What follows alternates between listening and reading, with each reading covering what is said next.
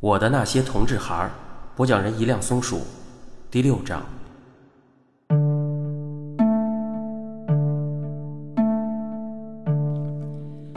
尔东走了以后，我的生活又回到了原来的轨迹：一个人买菜，一个人做饭，一个人吃饭，一个人上网。几乎每天给尔东拨电话，但十之八九没人接。十天半个月，尔东会主动来个电话，说说自己的近况。有了这样的联系，我就知足了。不知道你们是不是接触过这样一种女人？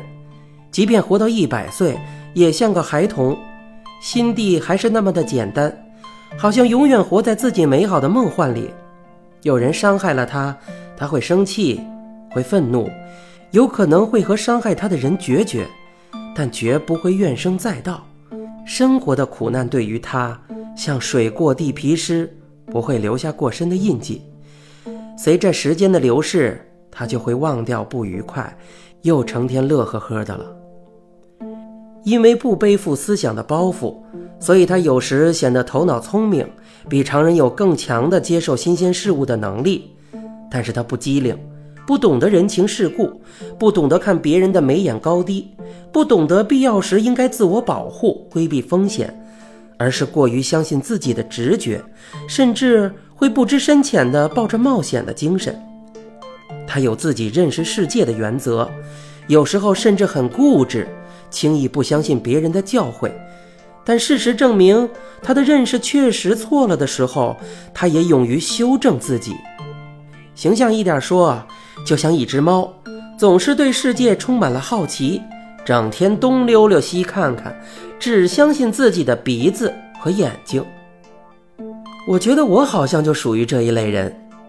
尔东他爹最烦的就是我这类人，在尔东他爹的眼里。这种人就是缺心眼儿、傻帽。近来，我又抱着探索精神，学会了另一个新鲜事物，就是上网写博客。我本来的名字叫涟漪，三点水的那个涟，所以呢，我就用谐音给自己起了个“涟漪”这个网名。我和我的同龄人一样。对电脑没有过系统的学习，刚开始只是一边学着打字，一边按照别人教给的固定路径进入自己的博客，心无旁骛地试着写一些几乎淡忘了的童年回忆，记录一些目前生活中的琐事，或是写一些读书笔记，也就是把当年写日记的方式由白纸落黑字变成了在电脑键盘上打字。这里。我先讲一篇我最初的博文吧，名字叫《与时俱进》。不修边幅的我收拾着杂乱无章的房间，巴掌大的屋里，电视机上放着 DVD，旁边摆着光盘包，杂七杂八的光盘里有慧兰大师盘腿坐在那里的瑜伽教学盘，看看枕边，手机。无绳座机、DVD 遥控板、电视遥控板、空调遥控板和足浴盆遥控板，横七竖八。再翻翻抽屉，MP3、数码照相机、数码摄像机，再加上桌上新买的笔记本，所有机器的充电器连着长长的线纠缠在一起。我突然感觉到，哇塞，整个一个与时俱进、时髦的老太太呀！要说与时俱进，还得说我的眼睛。一般人青少年时近视，人到中年时就不发展了，可我却与众不同。从九三年到去年，近视程度的发展仍与时俱进，从七百五十度发展到一千零五十度。我数了数，十年来共配了六副眼镜，约每两年就必须换一副镜子。加起来得上万块了，真心疼呀！这两年可能他也觉得不像话了，我也不知道谁在主宰这个事儿，终于停下了前进的步伐，只好打了个问号。（括弧）我也不知道谁主宰近视这事儿，只好打了个问号。眼镜多了也不错。我总是根据事物的远近，三副眼镜换着戴。看电视一副，打电脑一副，躺床上看书又一副，就是桌上、床上乱了点儿。昨天确诊，又得了一个与时俱进的时髦的病——糖尿病。医生拿着我的化验单，哭笑不得，因为空腹血糖高于七，餐后血糖高于十一点一，就是糖尿病。我空腹六点九七，餐后十一点零九，都只差零点零几，真难为大夫了。犹豫良久。大夫说：“就算是吧，给我开了降糖的药。”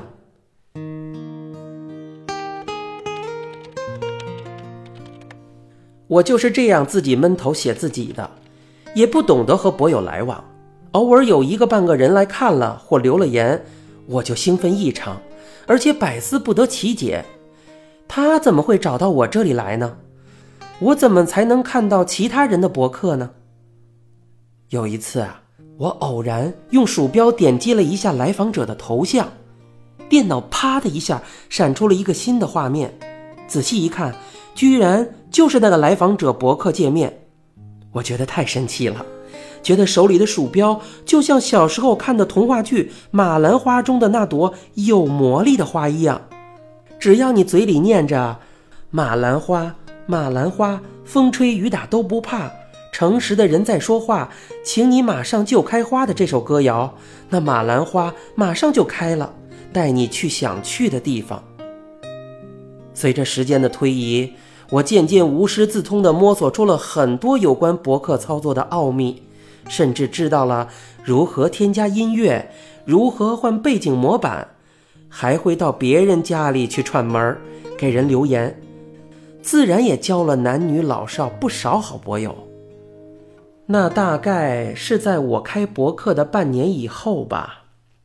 有一天，我玩着一个乐此不疲的游戏，首先点击进入了一个博友的博客，看完博文后，再从这里随便点击一个留言者的头像，就又进入了另一个新的博客，就好像玩多米诺骨牌一样，以此类推的一个一个的点下去，直到把自己迷失。我曾经用这种方法。看了不少好的博文呢。有一天，我进入了一个博主叫做额尔敦的人的博客，字里行间能看出他是个三十岁左右的小伙子，但却有着年轻人少有的沧桑感。我被一篇名为《母亲的电话让我陷入困境》的博文给吸引住了。他是这样写的。从来电显示可以看出母亲又来电话了，我也想她，可每次拿起电话拨号的手指就会犹豫的停下来。该和她说什么呢？说我还没有女朋友吗？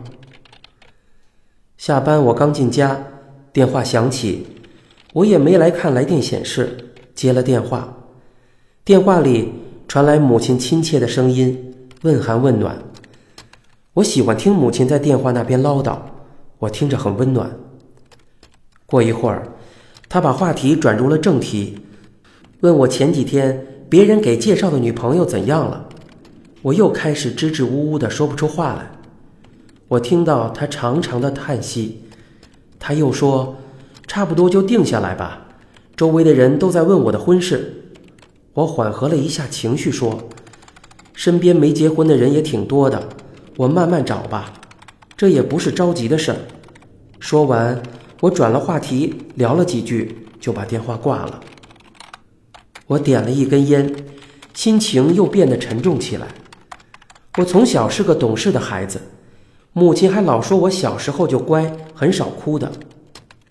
我记得十八岁那年，母亲把我送到外地去读书，我就开始了自己的生活。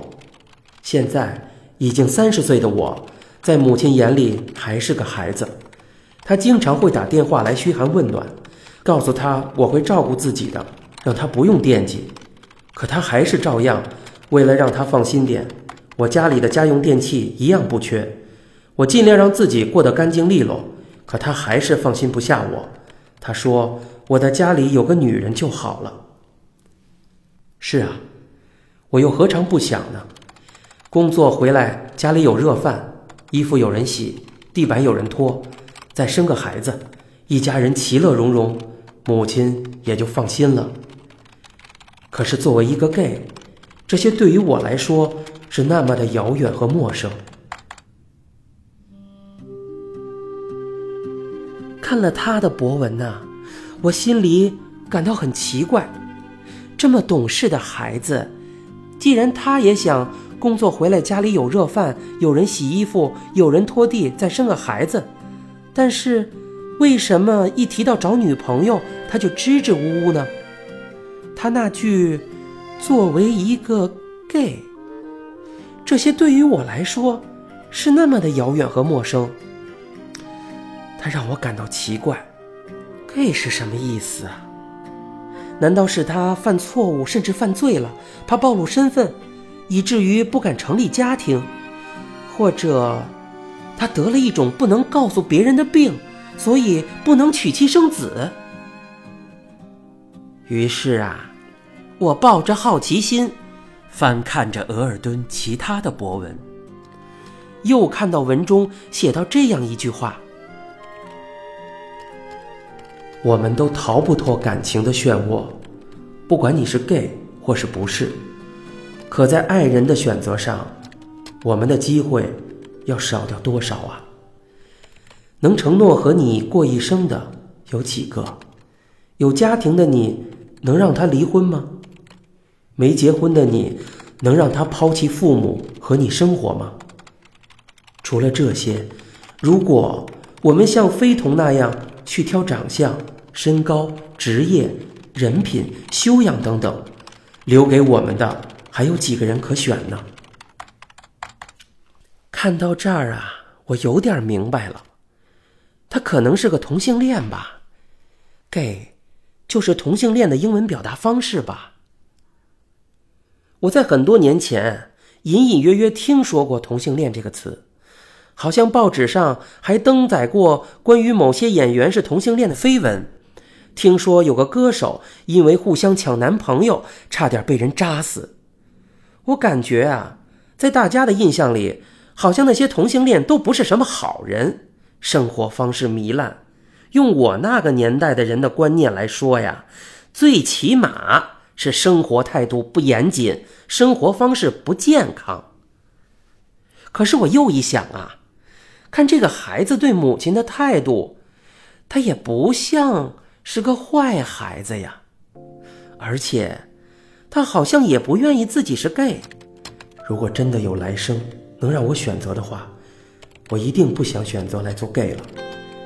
尽管我努力地穿梭在这个钢筋水泥的丛林，可是我觉得自己很辛苦。我要工作，还要伪装，可现实就是现实，我始终需要面对。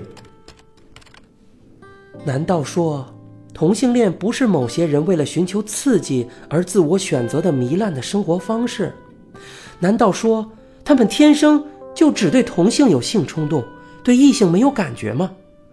难道除了希望能和同性爱人共同生活以外，他们和异性恋者没什么不同吗？看着他那句“未来的路还是那么长，看不到尽头，努力走下去吧”。这条路无法回头，无法停留。我默默地承受着这一切，直到有一天我耗尽我的生命。这句话让我对他产生了强烈的同情。还有一句，我印象很深，我又对他充满了尊敬。我承受的这么多，经历了这么多，我还好好的站在这里，这时又觉得做一个 gay 很了不起，命运之神又能把我如何？母亲的电话让我陷入困境的这篇博文，使我有生第一次知道，母亲的爱居然也会给儿子带来压力与痛苦。我想，我也是个母亲，我儿子的年龄和他差不多。